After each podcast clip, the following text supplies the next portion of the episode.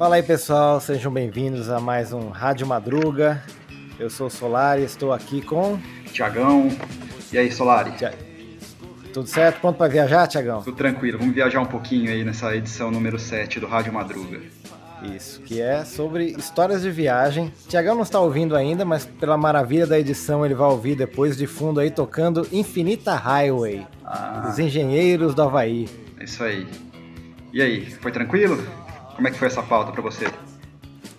Então, né, essa foi uma das que, que eu escolhi, né? Uhum. Histórias de viagem aí. Eu acho que também pensando, né, é, lembra até a, a, um pouco a proposta da nossa primeira ali, que é Descobertas da Quarentena, né? Que a gente tá tanto tempo sem nem sair de casa que eu acho que eu fico pensando em, é, enfim, viajar, ver o mundo e, e, e lembrar, né, das, das saídas que, que deu aí. Então eu juntei algumas histórias é, minhas e outras coisas sobre, sobre viagem também, histórias de, de outras pessoas bacanas aí. É. Pra você, como é que foi o, o tema, Thiago? É, eu também, eu, eu, pensei no começo em, em, escolher só alguns temas ligados a viagens que eu fiz, mas eu acabei escolhendo uma coisa só que tem ligação com o que eu fiz. É, é e, e, depois peguei filme, é, uns textos, algumas outras coisas aí interessantes. Vamos ver, vamos ver que vai, como é que vai ser esse negócio. Beleza. Então deixa eu começar aqui com uma primeira sugestão, coisa, é, enfim, observação, nem sei o que, que é essas coisas que a gente Começou aqui. como dica, mas depois virou como cada um fala uma de uma vez, né? É, são coisas, Coisa, acho que no, né? no, no, sentido mais amplo, é. né? Mas que é o, é o Anthony Bourdain, uhum. que, que é, quem não conhece o Anthony Bourdain, ele, é, ele teve diversos programas aí de viagem, né? Tipo, teve aquele No Reservations, teve o Parts Unknown, né? E acho que ficou uns quase 20 anos aí, né? É, fazendo, fazendo uns programas assim. E, e cara, eu, eu gosto desse tipo de programa, de que viaja para um país, assim. O dele era mais voltado para culinária, mas ele acabava ele tinha insights muito bons assim sobre, sobre a cultura e observações pessoais ali, né? É, eu até juntei um, tô colocando aí na descrição uma, é, ele faleceu em 2018, né? E é, de, das, das 13 coisas mais sábias que o Anthony Bourdain falou sobre, é, sobre viagem, né? Sim. Uma que eu acho bem interessante, que acho que é, enfim, ficou na minha cabeça quando eu mesmo viajo, assim, é aquela coisa que você não pode não pode ter uma uma viagem boa se você não está disposto a ter uma viagem ruim também, sabe? Claro. A quebrar a cara, né? É, ele, ele, até fala aqui, vou te mandar o link aí se quiser dar uma olhada, Tiagão, mas tem, uma, tem umas frases muito boas. Uma que eu gosto bastante é essa. É, nada de magnífico vai acontecer se você tem um itinerário em Paris que você vai pro Louvre e pra Torre Eiffel. Tipo, só isso, né? Sim. Tudo bem, você pode ir no, na, na, chamada armadilha de turista aí, né? Mas é, se você só vai nesses caminhos batidão, assim, né? Ah, vou lá ver a Mona Lisa lá de longe, tirar aquela foto que ninguém consegue chegar perto. E, enfim, e nos e nesses cantos malucos, assim, é algo que eu sempre, sempre fico na, na, minha cabeça, assim. Aquela coisa que a gente fala, né? O pessoal que fala, viajou uma semana, fiz cinco países da Europa, né, Tiago? É, exatamente de cinco países e não, não, viu nada às vezes, né? Assim, às vezes se ficasse num lugar só, parado no mesmo bairro, seria muito mais interessante, né? Dependendo do jeito que ele conduz a própria viagem. Sim. É, mas é aquela coisa, né? É, viajar você tem que estar aberto é, a, a, destinos assim que muitas vezes não o que você programou e nem o que você esperava, né? Que aparece ao longo da experiência, né? E o Bourdain tinha muito disso, né? É, olha, uma das frases dele aqui, acho que até a, a seis aqui, né? Eu sou, inclusive o programa dele chamava No Reservations, uhum. né? Um deles, por isso, né? Que era justamente o pessoal chega no pico ali, sem planejar. E eu sou um grande. É, eu acredito muito em, é, em, em, fazer as coisas. É, fala winging, é tipo. É, adaptando, né? Na hora, assim, né? Você nunca vai ter uma, uma viagem perfeita, uma refeição perfeita sem uma é, uma vontade, uma possibilidade, sem a possibilidade constante de ter uma ruim, né? Sim. E esses acidentes felizes é o que, às vezes, muitas vezes acontecem quando, quando o itinerário que você tinha ali planejado dá errado, né? Sim. E você justamente está aberto para essas coisas. Assim. É, e é interessante que ele é um cara que não, não conseguia esconder quando é, ele não gostava de alguma coisa, né? Quando ele achava alguma coisa falsa, desrespeitosa, assim, ou enganação mesmo em relação à gastronomia, né? É, estampava na cara dele. Por exemplo... Você falou até de um exemplo que era... O que que era? Era um doce, né? Do... Olha, eu... É... Eu, um que eu leio que me vem à cabeça agora é quando ele veio aqui a São Paulo, que foi uma cidade que com raras exceções, assim, ele não entendeu muito e não, não curtiu muito por aqui, é, viajar, passear por aqui. Ele foi no restaurante do Alex Atala, se não me engano, no Dom, né, que é um restaurante premiado e tal. E o cara foi servir um, um prato para ele que parecia um, não sei o que é aquilo lá, sei lá, um queijo, um, uma textura de purê, não sei o que lá. E o cara, antes de servir no prato dele, pegava uma colher e meio que ficava mexendo naquele purê no ar mas fazendo tipo acrobacias, tá ligado? Você tava olhando na cara dele. É, é tipo o restaurante do Keanu Reeves lá no filme que a gente falou, né? Do, é, do Eterno, talvez. Que tipo tem, o, tem a história do cervo que deu a vida para aquele prato e não sei o quê. Exato, e você, você, você olhava na cara dele e, e, percebia que ele não estava achando a mínima graça naquilo, ele estava achando uma grande bobagem, né? É, uma, por exemplo, uma outra coisa que ele. Uma, uma coisa que ele, que ele acertou assim, em São Paulo, as duas coisas que ele que ele gostou, né? Ele foi no, no Mocotó, naquele restaurante da Zona Norte. Sim. E ali ele gostou muito. E ele foi. E umas meninas organizaram uma feijoada para ele e, e, ele curtiu muito a, o lance da preparação dessa feijoada por uma, uma, cozinheira ali e tal. É, eu lembro que era uma cozinheira que ele foi lá na Zona Leste, né, Isso, né? No... Cara, e, e, tem uma cena de que ele tá na casa, a feijoada tá no, no fogão. E ele tá meio que do lado de fora, numa, numa sacadinha, num corredor e tá tocando uma música tal lá dentro e, e ele ouve aquele barulho da, da pressão, assim, sabe, da, da, panela, aquele silêncio, o barulhinho, e ele meio que sente um clima verdadeiro ali na coisa, ali você percebe que ele, uhum. ele percebe que ele curtiu. Mas, mas é engraçado que a sequência dessa cena foi muito engraçada, que as meninas que estavam com Sabe aquele clima de, de brasilidade exacerbado pro gringo, né? Eu tinha umas meninas que estavam na mesa, assim, elas começaram a cantar Chico Buarque alto, assim, sabe, na hora do amor. Aí ficou meio. Eu lembro que no final ele, ele acaba, ele puxa uma soneca ali, né? No sofá, numa exato. cama que tem ali. É. Ele vai no Valadares também, né? Daí os caras enchem ele de fritura lá no Valadares, aquelas frituras boas, mas aquele negócio que é pra de vez em quando, né? E... Mas é Aqui em São Paulo ele passou um apuro, viu, cara? A sensação que eu tive foi essa. É, cara, eu, é. também tive essa impressão. Uhum. Mas o que, o que, eu acho bacana, cara, tem até. Eu, eu lembro dele assim de, de, dessa filosofia dele de viagem, que eu, tem um filme bem antigo que chama é, O Turista Acidental, do William Hurt, uhum. que ele é um. Ele é um. É, ele é um cara que faz guias de viagem, mas guia de viagem para quem viaja muito a trabalho e não quer ter perrengue. Uhum. Então é tipo, é a arte de viajar sem, sem mudar o mínimo, mínimo possível da sua vida, da sua rotina, sabe? Tipo, viajar sem, sem mentalmente sair do lugar, sabe? É. E eu acho que, cara, e tem gente assim, cara. Eu lembro que eu tive uma, uma namorada que os avós dela é, foram é, se aposentaram e falaram, ah, vamos viajar aí, né? Conhecer o mundo e tal.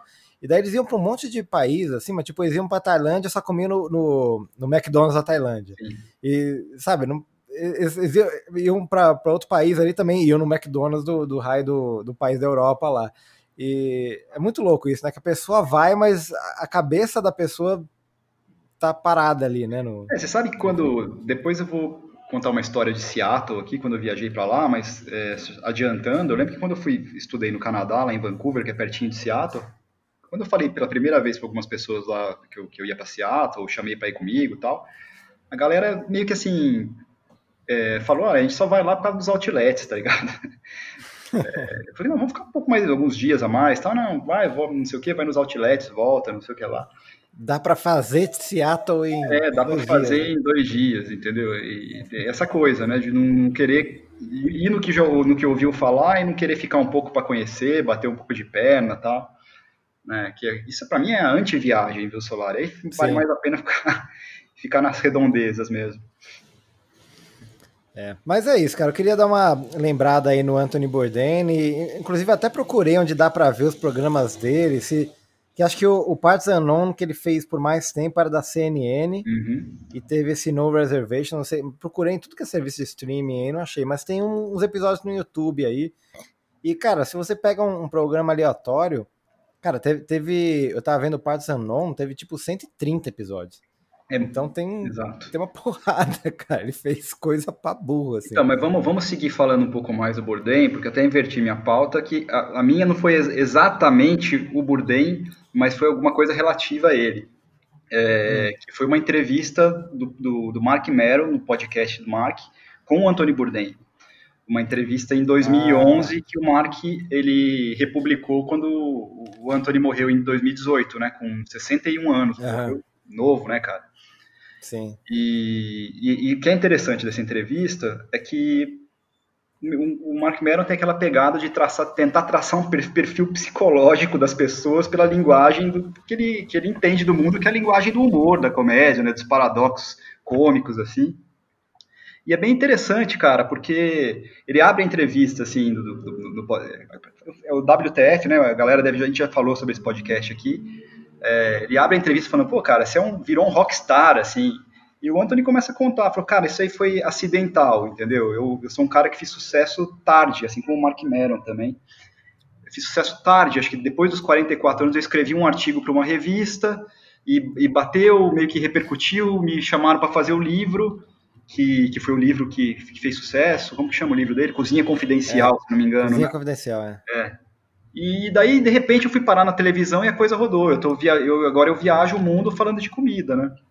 E, e é interessante quando ele fala da, da, da infância, né? ele, parece que ele, infância e adolescência, ele cresceu em New Jersey, e ele era um cara meio que, é, assim, viciadaço, ele ficou, ele tratou mais, mais para frente na vida, ele tratou a dependência química dele inclusive de heroína, parece que ele tomou oito anos de metodona para tratar o do vício de heroína, não sei o que lá.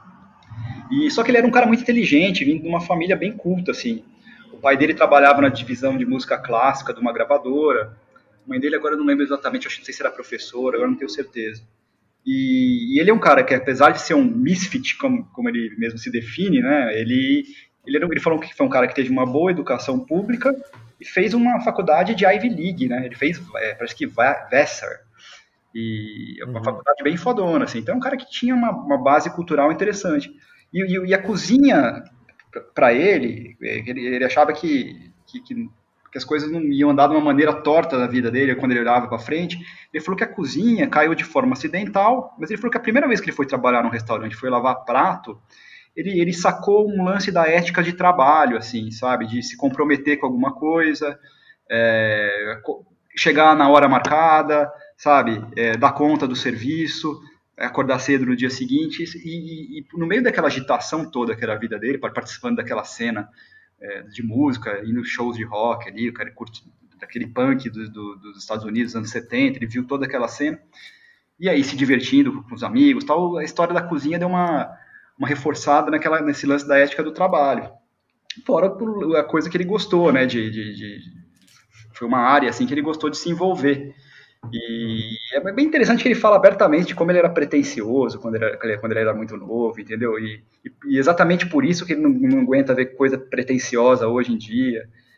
E, cara, mas é, é, é bem interessante, assim, uma, uma época que, que quando ele percebeu que ele que ele era pretencioso, porque graças a Deus que ele sabia fazer um bom brunch. Você sempre tem alguém que precisa que você cozinhe um brunch para elas, entendeu?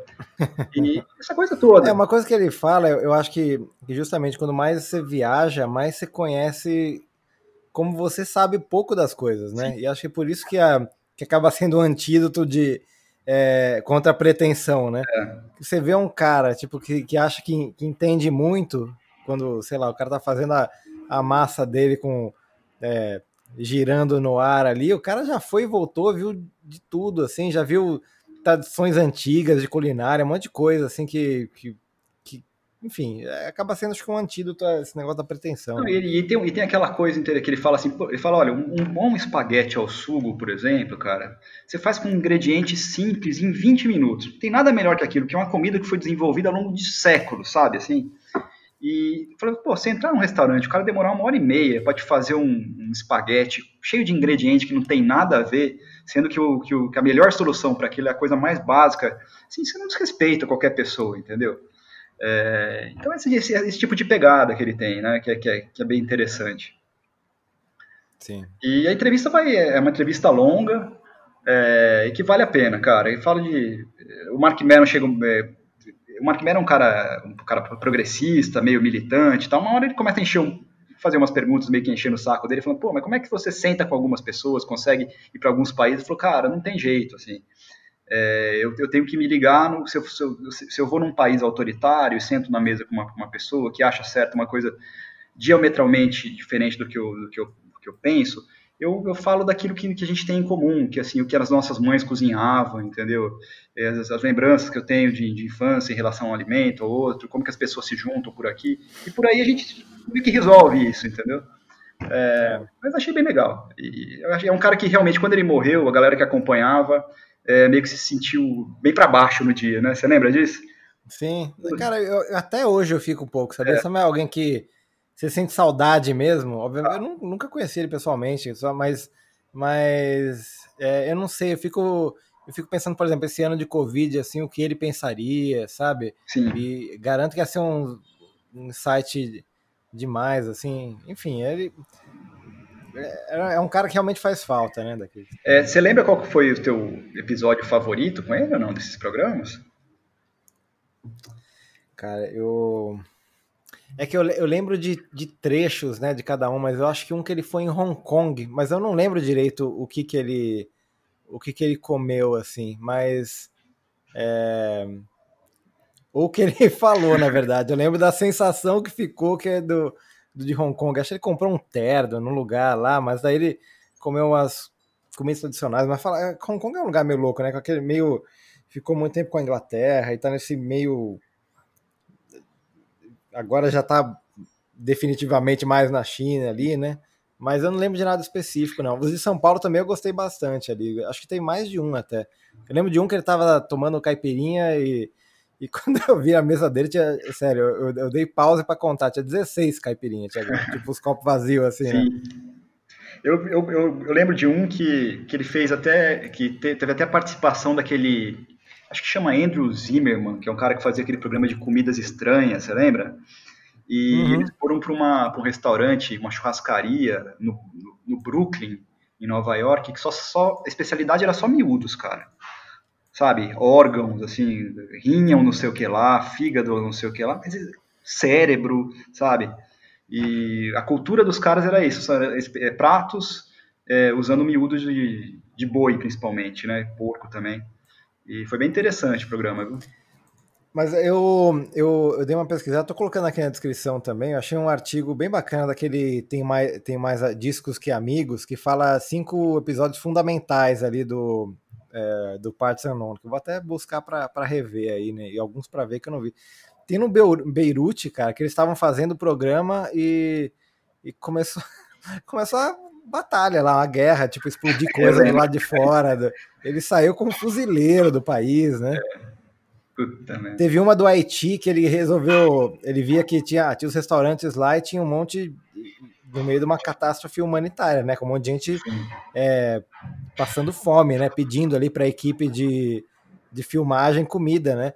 Ele resolveu assim é, comprar comida e, e, e, distribuir ali pro, pro pessoal que tava pedindo. É e acabou virando um, um caos ali, uma desordem, pessoa, gente lutando por comida, assim, sabe?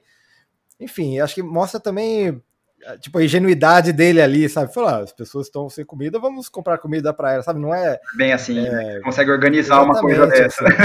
é, não é o cara que chega lá agora, o, o gringão ali e resolve, sabe? Enfim, tem uns episódios bem. É, ontem, na, na, é, que eu tava ouvindo, reouvindo ontem, e tem um trecho que o Meron pergunta para ele é, quais países que ele ainda não tinha ido, e tinha vontade de ir. Ele falou, ah, esse, Israel ainda não fui. Ele falou de um outro país tal. Ele falou, esse aqui eu tô esperando trocar o governo, sabe? Porque o cara também é tonto, né? Depois de um tempo ele vai pegando a manha, né? É, Sim. Mas é isso, cara. Acho que é, essa é, acho que a principal lembrança de, de história de viagem para mim é, pelo menos, é o Anthony Bourdain mesmo. É. Uhum. Bom, deixa eu pegar agora, continuando. Essa acabou sendo a sua, né? É, acabou sendo, essa entrevista do Meron aí, que a gente deixa tudo na descrição. Agora uma, uma, uma, uma história de viagem minha, assim mesmo, né? Que é o, a minha viagem para o Japão ali em 2017, né? Uhum. É, não só... É, É, é, eu acho que junta, porque assim, eu tava muito com essa mentalidade do, é, do Anthony Bourdain, e também tem um. Tem o, o Jiro Taniguchi, né? Que faz aquele gourmet, um quadrinho que a gente gosta muito. É, tem aquelas séries de, de, de, comida e de andar no Japão, tipo o Cântaro e o Samurai Gourmet. Samurai Gourmet acho que foi depois da minha viagem que eu vi. Mas, enfim, eu tava bem nessa. Eu fui viajar sozinho ali, resolvi e é, sabe aquela coisa que ninguém te falou, assim, que você tinha que inventar de ir pro Japão, mas é aquela coisa que é engraçado, quando você fala que foi pro Japão, muita gente, assim, principalmente essa galera mais nerd, assim, né, que eu trabalho com coisas de games, assim, que fala, poxa, um dia tem que ir. Daí sabe quando você falou, pá, cara, esse dia tem que ser agora, sabe? Porque senão chega uma hora que. É, que esse dia nunca vem, né?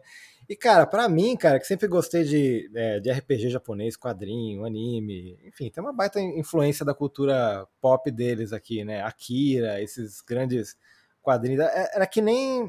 É que nem um fã do Senhor dos Anéis tá indo pro, pra Terra dos Elfos lá, sabe? É um lugar que era meio mítico, assim, né? Tipo, e você vai. E, enfim, foi incrível, né? Achei um, um é, teve um amistoso, por coincidência, Brasil-Japão. Eu achei um, um, pub irandês né, é, para assistir. Fiquei amigo do, dos japoneses lá. E, eu lembro das fotos. o cachorro tá empolgado. Eu, eu lembro das fotos. Aqueles caras não estavam para brincadeira, é. não. Foi muito engraçado. É, daí paguei uma rodada de cerveja para eles, porque eles ficaram tristes que perderam. Daí, é, enfim, foi. Daí eles levaram no outro boteco, pagaram uma bebida que nem sei o que, que era ali. Talvez seja melhor nem saber. Sim. E, mas acho que o, que o que mais ficou na, nessa viagem aí de um episódio foi quando eu fui no. É aquela coisa, né? Você sai do Brasil, você nunca fica mais brasileiro do que quando você sai do Brasil, né? Você quer. Você quer tomar caipirinha, comer pão de queijo, ouvir pagode.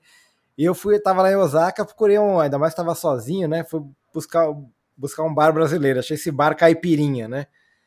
E caiu que era uma noite meio de microfone aberto ali, que cada um podia podia, enfim, cantar, tocar e enfim, vou colocar o, o, vídeo aí na descrição. Acho que o Tiagão viu, né? Foi não, é demais. É... Ah, cara, foi incrível assim, né? Eu tomando uma caipirinha ali, vendo os caras cantarem samba, bossa nova, a banda é... um cavaquinho os caras cantando em português, né? Muito bem. É, eles não falam português, assim, eles só né? decoram é. pra letra ali, né? Exato. E tocando direitinho, né, cara? Tocando direitinho, foi impressionante mesmo. Mas acho que o melhor foi que quando, quando chegou um. Eu já tinha, já tinha tomado tipo, umas duas caipirinhas, eu falei assim: não, não é possível. Chamaram um senhorzinho lá, que ele era do. É, como é que era? Saúde, que eles falaram que era a mangueira de toque. Daí começou a cantar a música do Cartola sobre montar barraco pra nega dele, sabe, com aquele sotaque lá.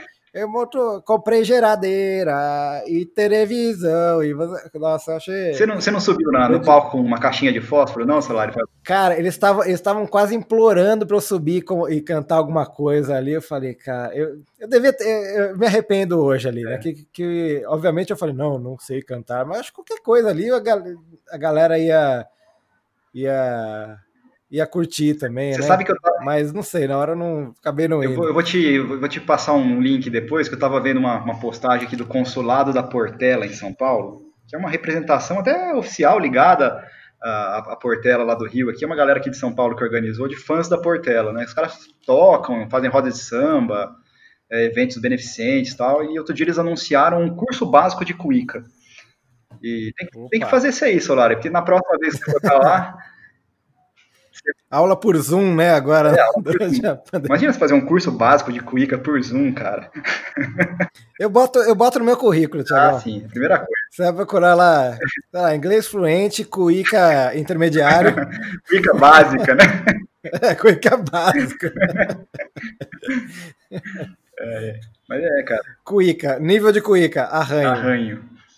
É. É isso aí.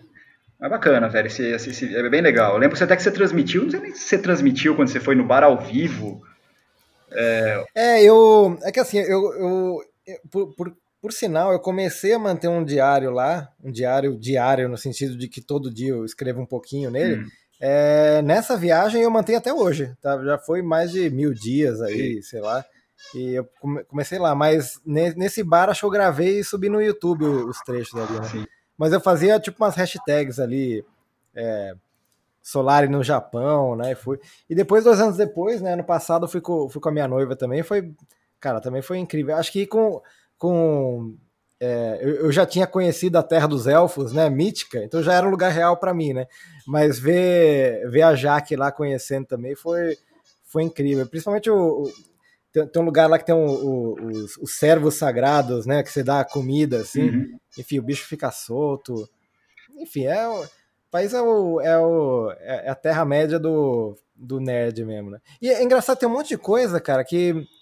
É, que, por exemplo, eu fiquei amigo de, um, de, de, expectativa de coisa que você acha que vai ser. Vai, a galera lá vai conhecer e não, né? Por exemplo, eu encontrei em Osaka um, um, um estudante de animação que ele estava fazendo um trabalho da faculdade ali uhum. e foi perguntar tipo de referências de animação japonesa que eu, que eu conhecia, né? Daí eu falei, ah, Akira, Ghost in the Shell, né, que são animes muito famosos. Cara, ele não conhecia. É mesmo, cara? Nunca tinha ouvido falar. Cavaleiros do Zodíaco ele conhecia. Quase que eu deu vontade na hora fazer um é, o que estão ensinando nessa faculdade aí? Molecada de hoje não tem referência. Quase que deu uma lição de moral. Mas eu acho que é, é, é engraçado que tem coisa que, que, que bombou aqui e, e, lá não, né? E a gente acha que todo mundo, sei lá, é, tipo, eu lembro que uma, a, a TV japonesa fez uma matéria aqui no Brasil de qual era o, o japonês mais, mais famoso é, para os brasileiros e ganhou o Jaspion. Sim. E, e, lá ninguém nem sabe quem é Jaspion, né? É um programa entre milhares que teve. Mas foi, foi engraçado também esse choque, assim, né? Que às vezes você tem uma expectativa de como o Japão vai ser, de como a, de como a galera, do que a galera conhece, e é o, é o mundo deles mesmo, né? O Japão real não, não bate assim, né? Sim. É, e qualquer coisa. E às vezes os caras também fazem uma triagem, né? Para ver quais que são os programas que mais tem chance de emplacar no Ocidente e eles compram, né, cara? Televisão, sim, essas sim. coisas. E deve ser um, às vezes é um produto que lá não tem repercussão nenhuma. Que nem você falou, o Jaspion, ninguém sabe quem que é ela. Não, e às vezes é por sorte. Eu não conheço muito a história do Jaspion, mas tipo, tinha um monte de programa de uma série daquele Jaspion. Acho que alguém da, sei lá, Manchete, aqui, uma TV, comprou um, uhum. marcou a infância de todo mundo do país inteiro, praticamente. Era, era... Mas lá era, era um entre, sei lá, 50 que tem da, dessa série, né? A gente teve uma infância ainda de um, de um Brasil muito televisivo, né, cara? É, é que, que mudou, mas a televisão realmente agendava é, todo mundo. É. Isso aí, cara. Mas isso aí, acho que agora uma música sua, Tiagão. É, essa, essa música aqui, eu vou, vou indicar dentro de uma dessa, daquela história de Seattle que eu te falei, né? Cara, é, quando eu estudei em Vancouver, eu fui para Seattle algumas vezes, porque ali, era ali pertinho, né? É ali pertinho. A primeira vez que eu fui, cara, eu tava olhando o preço de hotel, um hotelzinho barato e tal, e comparei, ia fechar num hotelzinho barato. Aí minhas primas, eu tenho umas primas que moram lá, elas falaram, olha, cara, fica no albergue, entendeu? Porque a diferença é brutal de preço, você gasta sua grana lá, né? Realmente era, assim, tipo assim, um hotelzinho fuleiro era 150 dólares e um albergue é 35 dólares a noite, né? E eu nunca tinha ficado em albergue, aquela primeira vez que você vai ficar, você fica meio receoso, né, cara? E, e eu Sim. cheguei na cidade de ônibus, fui descendo pro centro, entrei no albergue errado, é, era um albergue meio ripongo, assim, sabe, cara? Chamava Green Tortoise, assim, na frente do mercado municipal. E peguei um quarto ali que tinha dois beliches, né, que era o que estava disponível. Receio, né, aquela história de banheiro compartilhado, assim, que você, você pegava a chave na recepção, né, e, e daí, no que eu entrei no quarto, tinha dois chineses, cara, tava estudando ali em Seattle, fazendo um curso, não sei o que lá, e os caras viram que eu era do Brasil, só falava de futebol, falaram de futebol comigo durante duas horas, cara. Eu fiquei tranquilo, porque durante essa conversa eu pude ver que os caras estavam vendo os caras sossegados tal, não sei o que lá.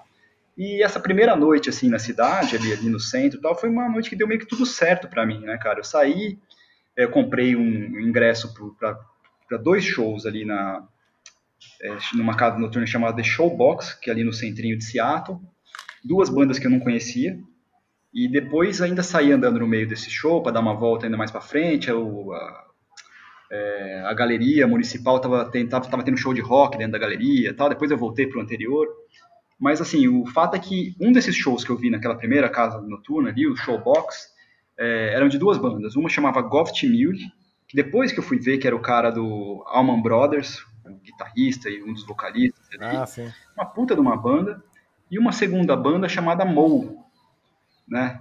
É, cara, essa banda Mou, ela é uma banda ali formada em Buffalo do, no começo dos anos 80, no, do, no fim dos anos 80, em 89, e, e, é uma, é um, ela vem de uma, de uma geração de bandas que eles falam que, que chama jam band, o estilo, é, que são performances muito longas, improvisações extensas, assim, com vários grooves, sabe, aqueles acordes em camadas, meio que explorando os efeitos sensoriais que a música pode estimular mesmo, assim, sabe, mudando de, de, de, de tom, abaixando e tal. E é o tipo de show, cara, que faz com que os fãs tenham uma relação de proximidade com a banda, meio que irmandade entre eles, sabe? Porque eu fui é. dar uma pesquisada, isso, a gênese disso aí tá no, no Grateful Dead lá nos anos 60, né? Que, que é uma banda também que tem essa pegada, que era uma banda de rock psicodélico, mas que, que, que misturava vários, vários gêneros musicais ali nas músicas e, e os fãs do Grateful Dead ficaram conhecidos até como Deadheads, né? Os caras acompanhavam a banda de show em show durante anos nos Estados Unidos, assim. Então você percebe, você percebe que essa, essa mesma pegada de relação do, do público com a banda. Até lembro que o baixista entrou, tinha uma cadeira lá, ele foi sentar e brincou que a barriga dele estava maior do que estava na última vez com alguém do, do palco, não sei o que lá tal. E, e, e, os caras fazem um som muito bom. É um rock com tem um pouco de counter progressivo, um pouco de influência de folk ali. E, e eu selecionei aí uma, uma faixa que chama Where Does the Time Go? que, o, que é uma faixa que, na verdade, só o, só o guitarrista, numa rádio dos, que tinha nos Estados Unidos, chamava da WNQU, que é da, no estado de Kentucky, mas fica na grande Cincinnati, assim, né? É, a referência dela, na verdade, é o público da grande Cincinnati, porque Cincinnati é uma cidade maior em Ohio ali, né? Onde mora esse, esse guitarrista. E era uma rádio muito legal também, cara, que, que, tocava uma música alternativa, assim. Uma vez até eu liguei, assim, eu vi o Paulinho Mosca, o Mosca, né? Hoje em dia Mosca, o antigo Paulinho Mosca, tocando uma música do cara lá. E só que é uma rádio que não aguentou, né? Que fechou. Mas essa é uma música muito bonita que fala um pouco sobre, é, sabe, você tá de pé e, e olhar para trás e ver e ver as diferentes, diferentes etapas da vida, assim, que você passou e, e ter um pouco de consciência do próprio amadurecimento, assim, sabe? É, ver que, que você encara, encara, hoje de forma diferente coisas do passado você encarava de outro jeito. É, é, bem interessante, é uma música bonita, uma versão acústica bem legal, Solari. Põe aí. Boa. Então vamos aí com o Chuck Garvey, Where Does the Time Go? Cincinnati resident, public radio supporter, and all around nice guy, Chuck Garvey from the band Mo here on 89.7.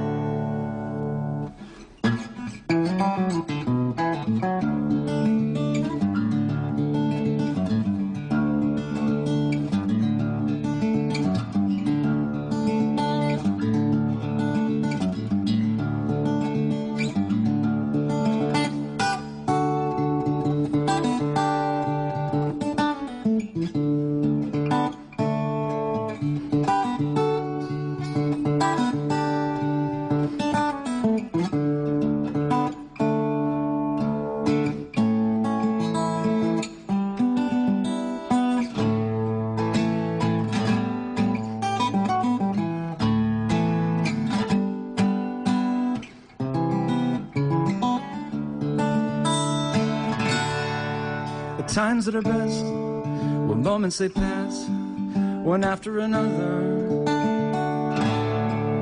You notice your thoughts as they grow in the evening time, just like clinging vines. You hold them all close so they can't run away and leave you wondering. The times that are best, moments they pass one after another.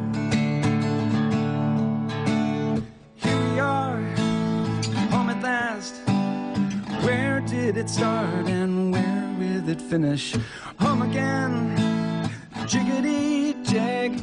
where does the time go?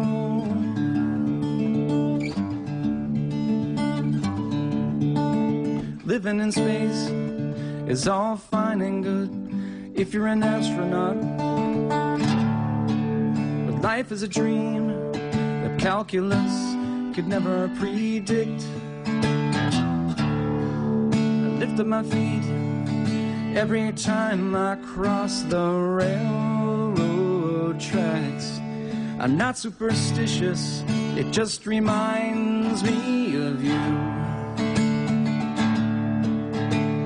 Here we are, home at last. Where did it start and where will it finish? Home again, jiggity does the time go?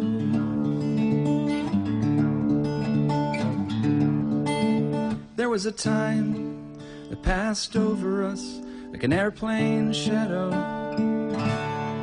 You could chase it, I guess, it'll never be quite the same. I lift up my feet every time I cross the railroad tracks.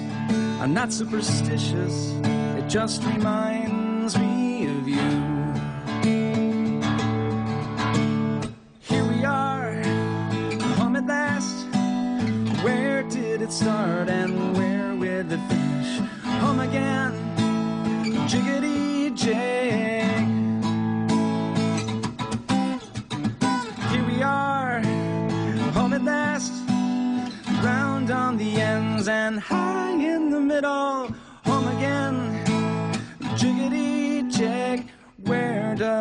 time go? Where does the time go?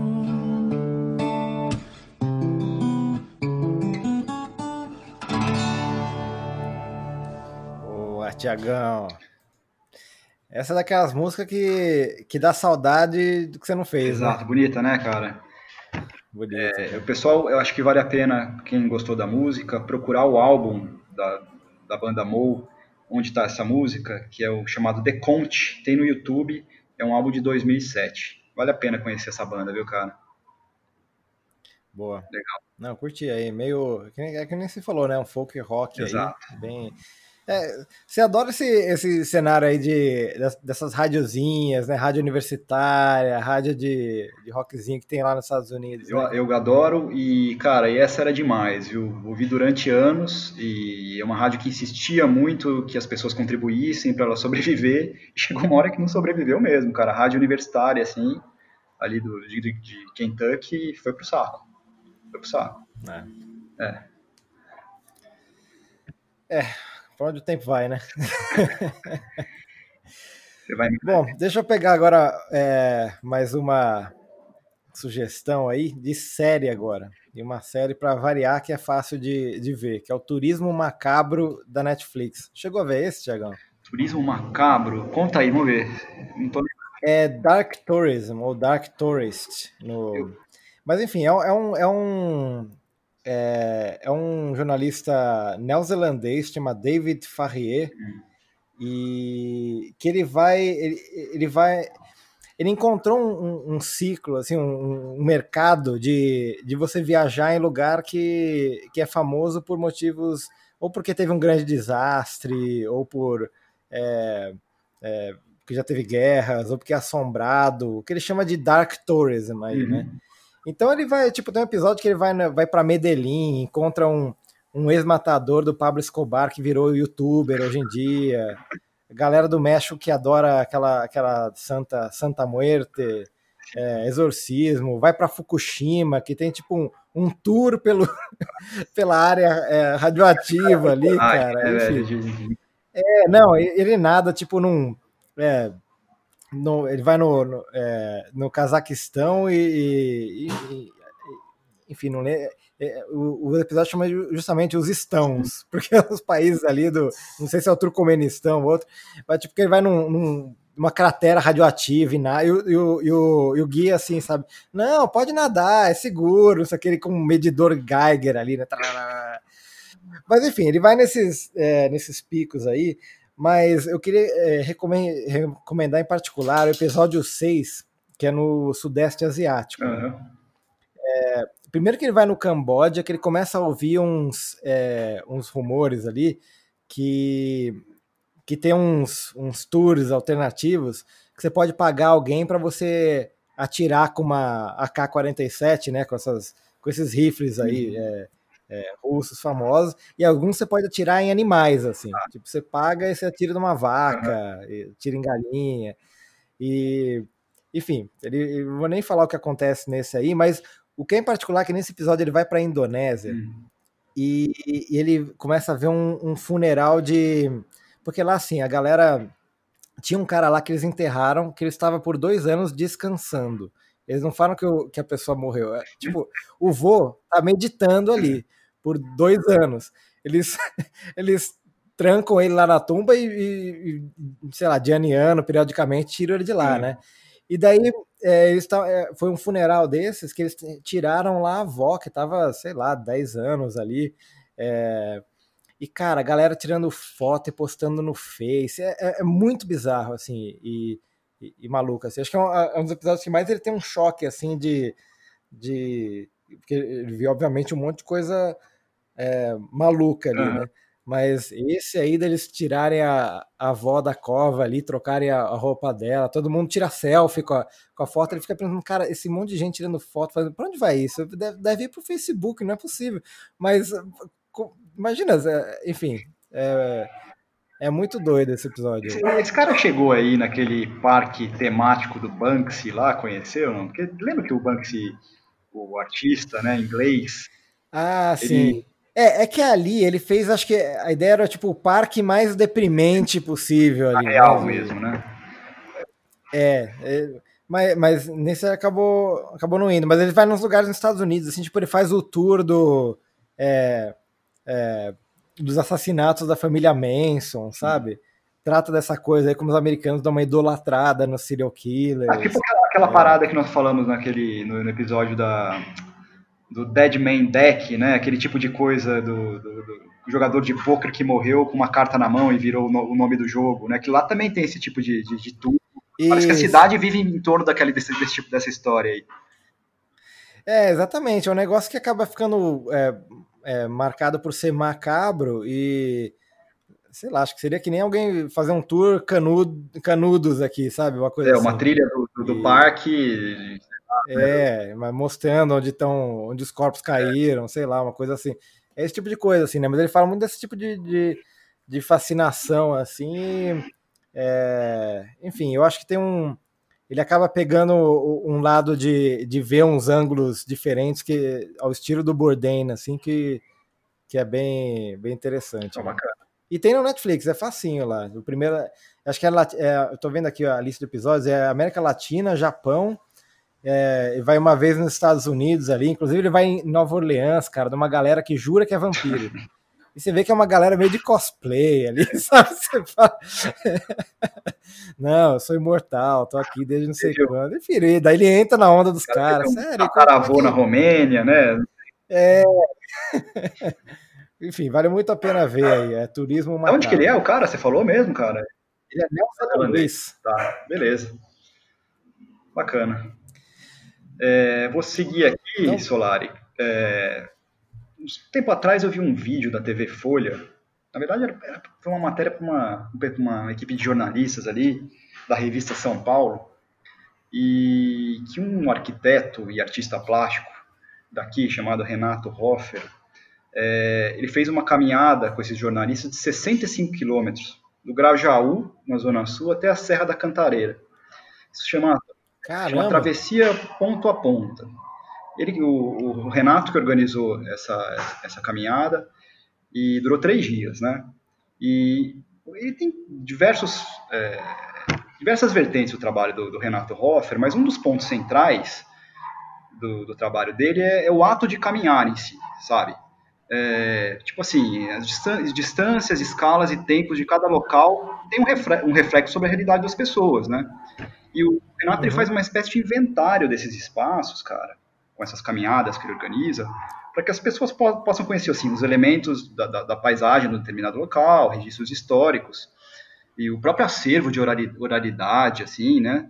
Mas mais do que isso, cara, é fazer as pessoas observarem algo que, que, que parece pertencer a outro, mas também está na gente e a gente desconhece, porque nenhuma realidade é estanque, né, cara?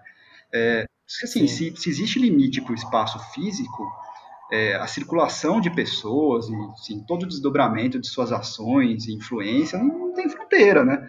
E por isso que ele diz no, no começo desse vídeo, assim, que ele, ele, diz que caminhar em São Paulo é um ato político, né? E eu acho que está querendo dizer é política no que, no que diz respeito à coisa pública e aquilo que é relevante para todos, né? É, cara, porque acho que é, realmente eu, eu, eu sou muito de, de andar na rua sempre, sempre que posso, assim, né? Às vezes eu trabalho, quando eu trabalhava no, no UOL, eu andava uns 4 quilômetros a pé ali.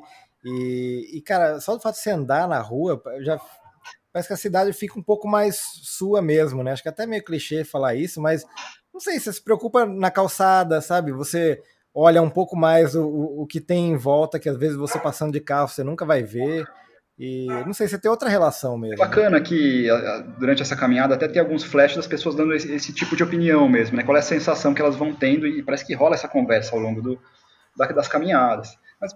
Porque tem inclusive uns lugares que assim, tem, tem uma passarela de pedestre, mas você vê que, que não é para um pedestre são estar ali, né? Sim. Tipo, eu lembro que uma vez eu, eu, eu passei aquela aquela passarela do é, embaixo do da Paulista ali, né? Do que da 9 de julho. É que, cara, é, um, é, um, é o túnel do medo do, do Play Center, aquilo ali. O carro passa do teu lado voando, fica um turbilhão de vento. É um negócio que, se alguém cruza, vem no sentido contrário, mal dá para um outro passar. E, enfim, é, é quase que tipo, tem a passarela para falar que tem, mas, mas ninguém são usaria aquilo, né? Eu... São Paulo é cheio disso. É, então, eu, eu quando trabalhei ali na, no Butantã, cara, fiz um estágio ali e uma vez eu inventei também de voltar a pé até o Shopping Eldorado, cruzando aquela ponte do que passa por cima da Marginal. Cara, não... É, é uma experiência, né?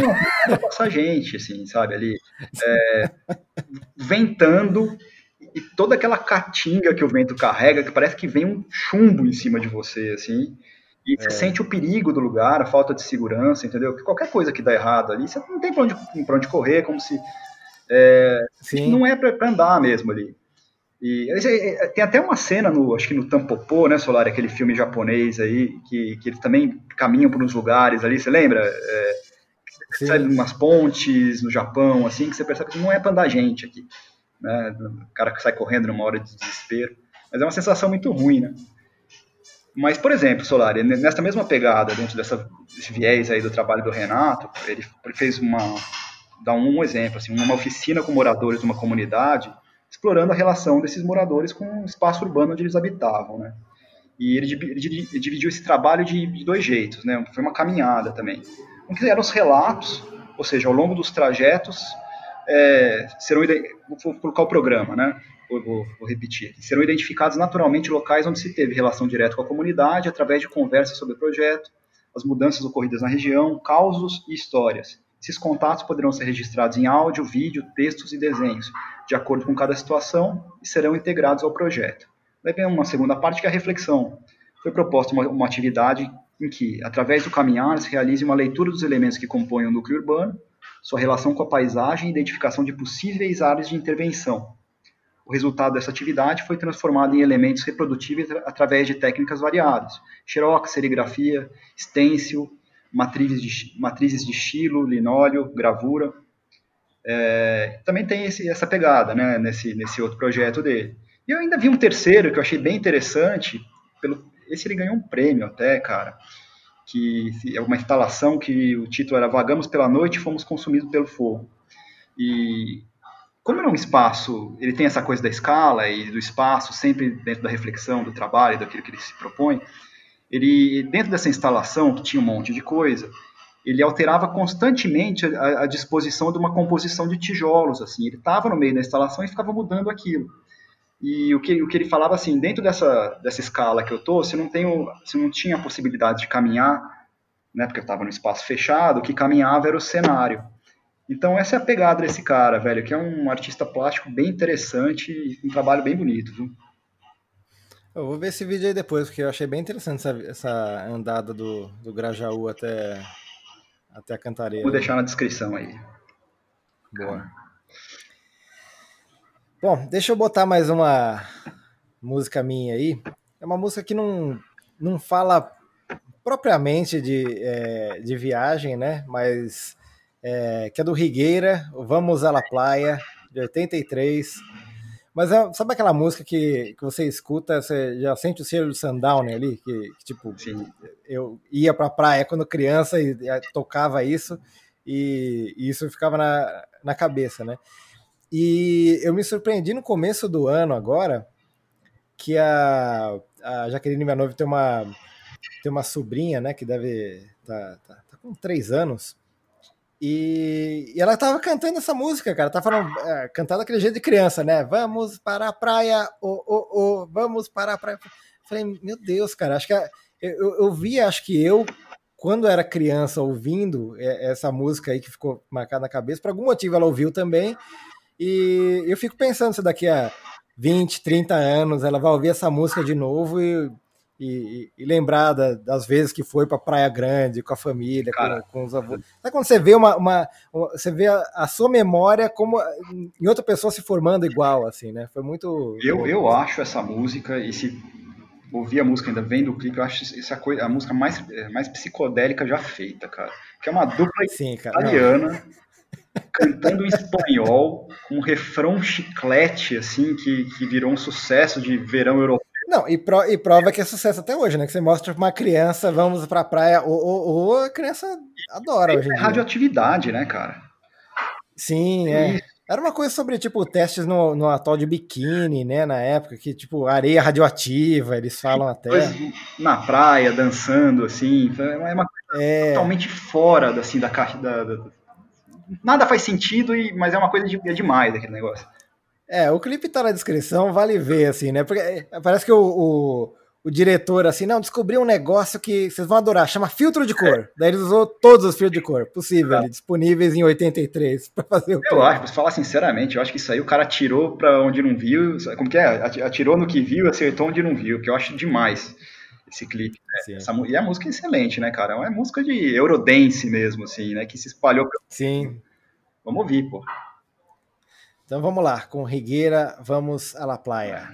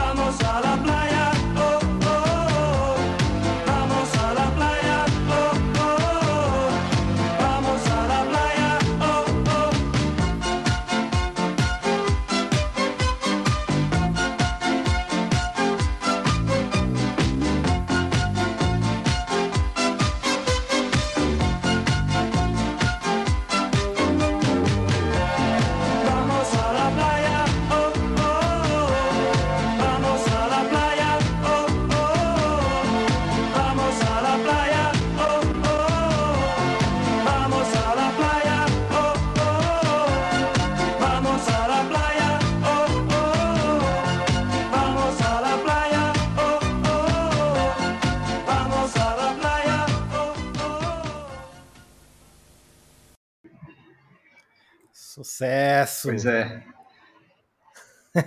Essa é demais. né? É muito bom. E pra quem, É pra quem bom. falar que esses caras têm só essa música, tem uma outra bonita também, que é o L'estate está finendo, não é isso? que?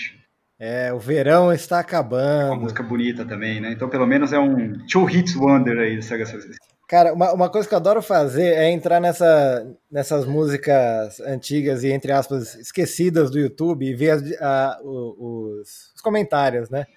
Tem um, tem um cara, acho que nessa do Lestat está finendo, que fala: Ah, isso aí me lembra Toscana em 87, eu andando no conversível. Eu falei: Ô, meu amigo, eu te entendo. Cara, coment... aquele verão é Toscana em 87, que delícia. é, cara, comentário de YouTube é a coisa mais engraçada, né? Porque eu lembro, lembro uma vez que tinha um clipe dos primórdios do Iron Maiden, assim, os caras tocando na Alemanha, primeiro vocalista, e uma molecada em volta, assim, e o cara comenta uma coisa do tipo, ó, esse pessoal não sabe nem o que eles estão testemunhando, aí a importância de...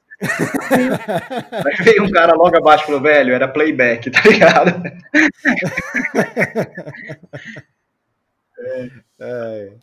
Então, Solari, Manda mais uma sugestão, coisa, lembrança, observação. Thiago. eu vou emendar aqui falando do, de alguém que, se for pensar de alguém que, que ocupa esse papel que o Anthony Bourdain teve nessa crônica é, gastronômica aí, de uma maneira mais rockstar né, no mundo, nós temos nossa versão brasileira aqui, que é um cara muito bacana, que é o Júlio Bernardo, né, cara, que é o conhecido como JB, crítico gastronômico, cronista, que tem um canal no YouTube e também tem outras mídias aí, que é o Boteco do JB.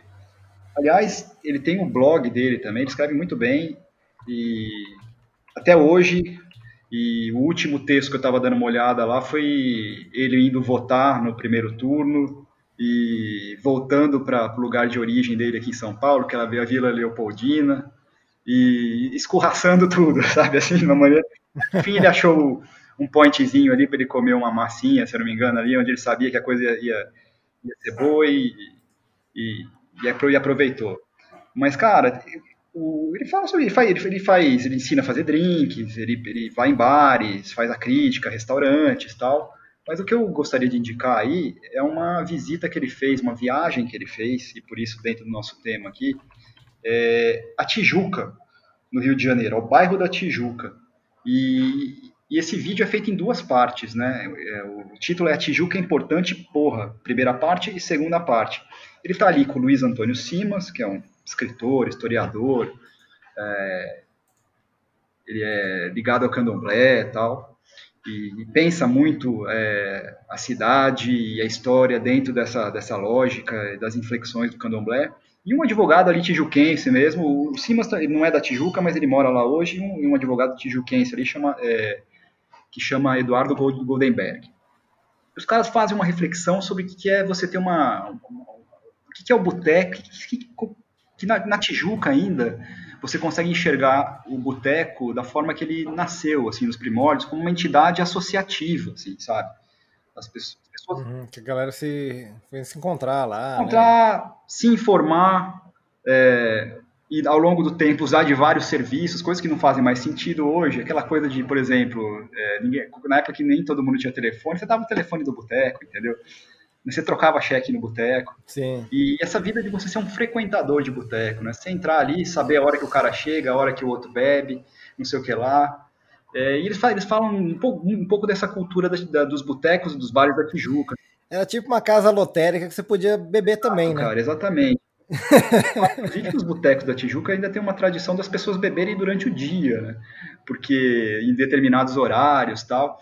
Ele, ele faz uma, um contraponto com a zona sul do Rio de Janeiro, que ele fala que virou um grande balneário, assim, né? Aquela, aquela cultura da noite, é, que o cara vai, o cara pega o guia, põe o guia embaixo do braço, entendeu? E vai, e vai no bar, que é um, um, cara que às vezes nem gosta do ambiente, é, não gosta nem da cultura de bar, mas o cara leva o guia embaixo do braço, senta na mesa e vê ali que o nome do, segundo a história que ele conta, sei lá, é, o garçom se chama Ailton, e o cara meio que para mostrar pro boteco inteiro que ele é meio que sabe o que tá fazendo, ele fala, ô Ailton, ô Ailton, não conhece o Ailton porra nenhuma, entendeu? Às vezes o Ailton morreu já, né? É. E os caras fazem um pouco, fazem, eles fazem um pouco desse contraponto, assim, usando a Tijuca contra esse, esse lance do, do, Rio de Janeiro como balneário, assim, que eles, que eles criticam demais, né, cara? E é bem interessante, velho. Assim, é, rola muita conversa. Esse bar que eles estão é um bar que chama Madrid. E vão tomando uma cervejinha ali. Depois, inclusive, o cara serve um, uma coisa que se serve lá no Rio de Janeiro, que é um maracujá mesmo na garrafa, gelado, assim, sabe? Que você, você põe no copinho ali e tal. E eu acho bem interessante de, de conhecer. E, o JB é um cara que, que tem essa pegada do, do Burden, assim. É, parece que na, ele cresceu, a família dele trabalhava com comida, não sei se ele em feira. Eu sei que o pai dele teve uma, uma fábrica de linguiça, não sei o que lá.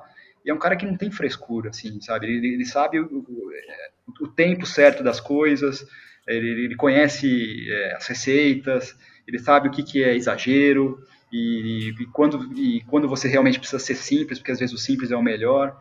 E, eu não me engano, cara, entendeu?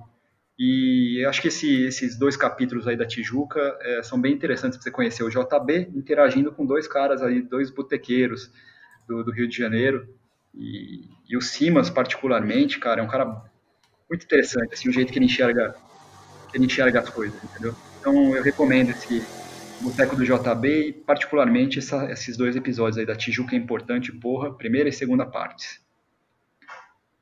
Beleza. Vou dar, vou inclusive dar uma olhada também, fiquei interessado no negócio Eu lembro que o JB fez uma, um, um, vídeo que eu, que eu gostei uns anos atrás, acho que foi 2016, que ele. Que acho que era bem na época que estava no, no auge do, é, do escândalo da, das merendas, né? De, de, direcionamento ali, redirecionamento, para não falar corrupção do, do dinheiro das merendas da, das escolas estaduais e botaram ele para comer alguma, alguns pratos de, de merenda que dava para molecada, cara. E nossa, é umas coisas. Assim, não é porque ele é um crítico gastronômico que ele tá falando, ah, tá, o caviar tá ruim, né? Ele, obviamente, que você falou, ele come coisas é. simples, né? Mas ele conhece coisas simples, bom, e quando o negócio tá, assim, beirando estragado e etc. Né? exatamente. É.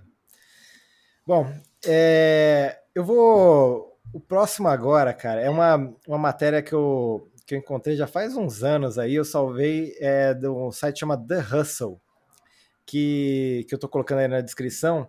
Era o seguinte, a American Airlines, em 1981, estava numa baita, é, uma baita crise econômica, né? Quando, quando que essas empresas de aviação não estão, né? Uma crise. Daí eles tiveram uma ideia, assim, de vender um passe vitalício de primeira classe. Custava 250 mil dólares. Uhum você pagava isso e você tinha, tipo, é, o, é a boca livre de primeira classe. Em qualquer lugar, você mostra lá a tua carteirinha, você entra e vai, né?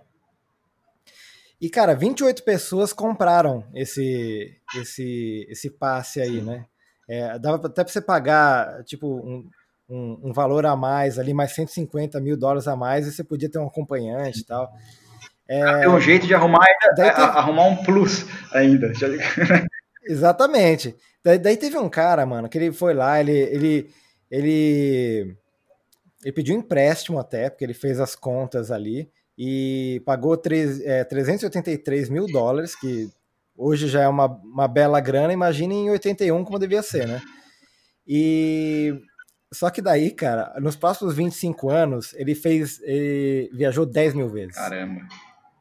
10 mil vezes. Então ele ia assim. É, toda semana ia para Nova York, Los Angeles, São Francisco. É, Londres ele chegou aí alguns períodos mais de uma dúzia de vezes, ou seja, ele devia ir cada três dias, cada dois dias. Uma vez ele foi para Ontário só para comer um sanduíche e voltou. É, uma vez ele, como ele tinha o negócio de acompanhante, ele, ele ofereceu para um cara que estava desconhecido no, no aeroporto lá dele, ah, tô indo pro, sei lá, para Londres, quer ir? Ah, bora. O cara foi, né? E daí começou a, a dar uma baita. É, a American Airlines começou a ver que, que na verdade estava perdendo uma, uma grana contas, né? absurda, né? É, começou uma batalha. É, aquela, é, bem, é bem aquela coisa, né? O pessoal fala: não, é, a gente vai entrar uma grana aí, mas o problema vai ser jogado para frente, né? Que dali a 25 anos o desgraçado ainda tava viajando. que Daí umas coisas que ele fez aí, ó, por exemplo, ele, ele ia toda semana ver o, o jogo de futebol dele na costa uhum. leste, da, da costa oeste, né? Ele, ele ia de, da França para Londres no mesmo dia e voltava só para é, almoçar com um amigo. A, a, a filha dele, uma vez, teve um projeto na escolinha ali de é, sobre a cultura sul-americana, levou ela para Buenos Aires para ver um rodeio e voltou no, no, no, dia seguinte. Sim. Então ele fazia isso, cara. É uma. É uma é, esse artigo tem um monte de histórias dessa de, de como é a vida. Solari, mas a, de quando você a tem... American Airlines processou ele? Então, daí em 2000, 2007, eles estavam de novo e, e começaram a procurar brechas no contrato original. O contrato original era de veio uma carta até do presidente da American Airlines falando que que deixa eu te mandar o link, acho que você pode até dar uma olhada nas, nas imagens aí é, do cara falando que ia ia compor para sempre aquilo ali, uhum. né? É, ia, ia, ia honrar para sempre isso daí, né? Mas aí quando deu 2007, já deu tipo duas decks, o pessoal começou a, a entrar assim é, achar brechas no contrato de que ele tinha abusado, de que ele usava estranhos para acabar com, o negócio, com a festa Mas dele. teve algum desfecho ou não? Você sabe? É, se eu não me engano, ele acabou, acabou a American Airlines ganhando. Depois. Impressionante como os Estados Unidos é. Em 2008, é, eles receberam uma, uma carta de terminação. É um país muito litigante, né, cara? Um tempo atrás, outro dia, um tempo atrás eu li uma, uma, uma nota sobre o Japão, não conseguiam preencher, tipo assim, os cadastros da OAB de lá, assim, sabe? Porque não precisava tanto, assim, porque é um país pouco litigante, né? Que se compõe é, pelos as pessoas fazem acordos para compor aí os conflitos, mas nos Estados Unidos, não, qualquer coisa o nego vai pro pau, né? É impressionante. É. Não, aqui, aqui o prejuízo eu acho que fala ali, mas era, era alguns milhões por ano que eles estavam perdendo. Ó, uma coisa é, parecida. É, ó, ele estava tava custando um milhão de dólares por ano, só nesse cara, imposto, taxas e, e perda do, dos bilhetes em si, né? E o cara comprou por 250 mil dólares e estava usando por 25 Coisa anos. assim, que claro, não é a mesma, mas talvez no mesmo sentido desse, do fato deles tentarem é, cancelar esse acordo com o cara. Eu lembro que uma época aqui no Brasil, por conta do câmbio da moeda, não lembro que plano econômico que era, que as, ficou muito vantajoso as pessoas fazerem leasing de carro, né? Uma, contra, em vez de comprar um carro, tal, eles eh, parcelaram, fazia, fazia o leasing e depois no fim tem, não lembro, não sei direito como que funciona o leasing, você tem opção de compra no fim, não sei como é que é. E eu lembro que mudou o câmbio por uma, uma questão econômica, e o leasing ficou assim, absurdamente caro. É, mas assim, desproporcionalmente, entendeu? E tinha uma, tem uma cláusula no, no direito que, que meio que brasileiro, que, que quando você dá uma mudança brusca de paradigma e deixa a coisa assim é, desproporcional para o consumidor, é, você pode cancelar o contrato, ter alguma compensação, alguma coisa desse sentido. Seria ou menos nesse espírito aí. Mas eu acho que é, é, é, é, tudo discutível e vai, vai, vai na briga ali, né? Mas sabe que isso aí, essa história também me lembra aquele, aquele filme do George Clooney, você lembra que ele é um cara que o trabalho dele é demitir as pessoas, né? Sim, ele fica viajando o país é, Ele isso. tem uma, uma, meta absoluta na vida dele que é obter um cartão, assim, todos os cartões de milhas, né? Porque ele tem muitas milhas e, é, e o filme todo é aquela coisa do cara é, em busca desse cartãozinho. Daí chega uma hora que ele ganha, né? Fora de milha, que ele fica viajando o país para demitir as pessoas. Mas daí é aquela coisa do, do, retrato de Dorian Gray. Quando ele ganha o cartão, já não significa mais bosta nenhuma. É. Legal, cara. Boa história, hein? Mas vale a leitura do, do artigo, porque eu fico pensando, é quase, é quase como você ter superpoderes, assim. Imagina, você, tipo, você pode. Tipo, vamos para Londres agora. Você pode, você não precisa reservar, planejar, nada. Eu acho que reservar ele precisava só para garantir se tinha lugar no voo, mas tipo, ah, você pode ir para qualquer lugar do mundo o tempo todo. Enfim, muito muito doido. Eu tô vendo aqui, na verdade, em 2011, a American Airlines é, entrou com, com pedido de falência. Ah, então, entrou no, no, Eu não sei se é a mesma American Airlines que, que tem hoje, mas daí esse AAR Pass é, acabou entrando num limbo legal aí, né? Que eles estavam brigando. Sim. É. Bom, é, eu vou, acho que eu vou para minha última aqui, né? E, Isso. cara, aquela coisa, né? Eu, outro dia eu tava, cheguei cansado em casa, tal, coloquei um filme e eu fiquei maravilhado com os cenários do filme, assim. Né? Filme chamado O Caminho da Liberdade. É um filme de 2010. E esse filme ele tem como base um, um livro que foi publicado no mesmo é, pela, pela editora Record, se eu não me engano, um tempo atrás, de um autor polonês, de um polonês chamado Slamowir Havits, não sei como se pronuncia, que é sobre uma, uma história dele mesmo, que ele teria fugido, ele teria fugido, contando a fuga dele de um gulag, né, um campo de tra trabalho forçado é, da União Soviética. É, fugiu ali com, com, alguns presos políticos e, percorreu 6 mil quilômetros em direção ao sul até chegar na Índia em 42. E, e cara, e, e, o filme assim que você fica, ele, ele te hipnotiza pelas paisagens né? Porque depois eu fui até ver uma crítica, algumas críticas aqui de, de, do pessoal da imprensa que escreve sobre cinema, os caras metendo pau no filme, né? Porque eles falam que, assim, o, esse filme é do, do, de um diretor australiano, como que chama? É Peter Weir, se eu não me engano, que é o cara que fez o show de Truman, aquele mestre dos mares. Ele fala que ele é um cara muito perfeccionista nos figurinos, nas maquiagens, assim, mas, diz, mas dizem eles que, assim, que, que foram é, os personagens do, do, do, filme, as pessoas que, que, participaram dessa fuga eram, eram personagens assim, tipo o piadista, o artista, o ladrão, o cético, o é. e que a única coisa que, que, influenciou dramaticamente esse trajeto deles foi a ação da física sobre o corpo deles mesmo, porque eles passaram ali por, é, por nevascas brutas, é, e depois por desertos, sabe, provações em relação ao ao espaço mesmo, para até chegar ali, né, na China, Mongólia, até chegar na Índia lá embaixo. Mas eu fico pensando, velho, você tem que enfrentar 6 mil quilômetros numa, num, sabe, sob uma condição desumana, você tem espaço para ter outro tipo de conflito, entendeu?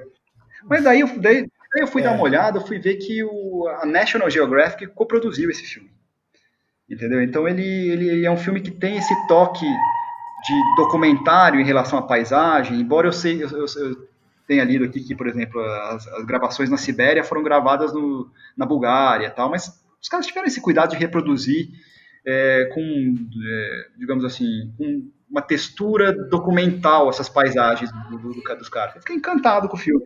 Uhum. Depois lendo um pouco aqui o, o pessoal falando, é, de fato eles têm razão em relação assim à profundidade dramática do filme. Mas acho que é um filme que quando você chega cansado do trabalho em casa, bicho, é a melhor coisa que tem, entendeu? Você quer ver que alguém tá pior que é. você? É. Aí você põe. Cara, essa história me lembrou um livro é, de um norueguês chamado. O livro chama We Die Alone. O cara chama, tô vendo aqui no, na resenha que fiz, chama Jan Balstrud. Que durante, durante a Segunda Guerra ele, ele fez um treinamento ali para ir ajudar a resistência alemã ali na, na, na fazer uma sabotagem, Sim. né? E só que ele chegou na Noruega imediatamente já, já, já deu ruim, todo mundo foi capturado e executado e só ele escapou do, da equipe dele lá. Então é ele atravessando a Suécia, que era é, é tentando atravessar a Noruega, Noruega para chegar na Suécia, que era neutra. Mas bicho, é, é aquela coisa, né? O cara da, na, na nevasca com o nazista atrás dele, leva tiro no pé, vaga sem por dias em nevasca, amputa ele mesmo o dedo necrosado, fica cego pela neve, alucina. É... E é uma história real, cara. O cara ficou semanas ali é... sobrevivendo andando no meio da, da nevasca ali e, e, sobreviveu ali. É impressionante. É, é, que nem aquela história do daquele, aquele time de rugby do Uruguai, né? Que, que o avião caiu nos Andes. Nossa, é. Cara, eu já tava num avião uma vez que me passaram esse filme, acredita? É e era, e acho que tá nos Estados Unidos, lá nas montanhas rochosas ainda, ou seja, bem aquele clima também, né? Se cair ali, é. aquele clima parecido com os Andes ali, que todo mundo tendo que, se, tendo que comer um ou outro. Mas assim, né? por exemplo, o cara, o cara fala assim, é, tô vendo a crítica do Omelete aqui, né? Que é muito boa. Ele fala, ó, os personagens transitam aos trancos. Mas ele fala, mas parece improvável que alguém durma ao pé da muralha da China e só vá perceber na hora de acordar. Que tipo daquela cena dos caras cansados, chega em costa em algum lugar. mas ele fala assim, exatamente que, que o diretor é. ele tenta é, com, é, compensar esse tipo de coisa na, na obsessão pelos detalhes, assim, né? mas acho que é um filme bem interessante, cara. Eu achei, bem, achei muito bonito. Boa. Boa dica, Tiagão. Valeu.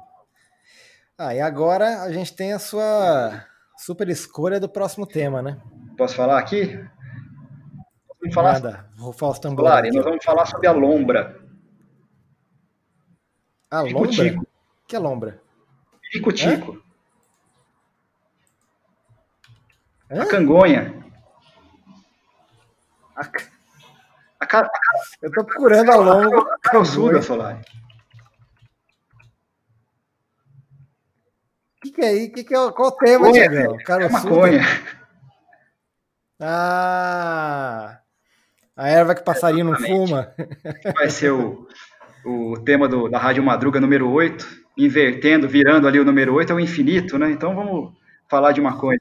Então vai ser maconha a cannabis. A cannabis. Tá Beleza? certo.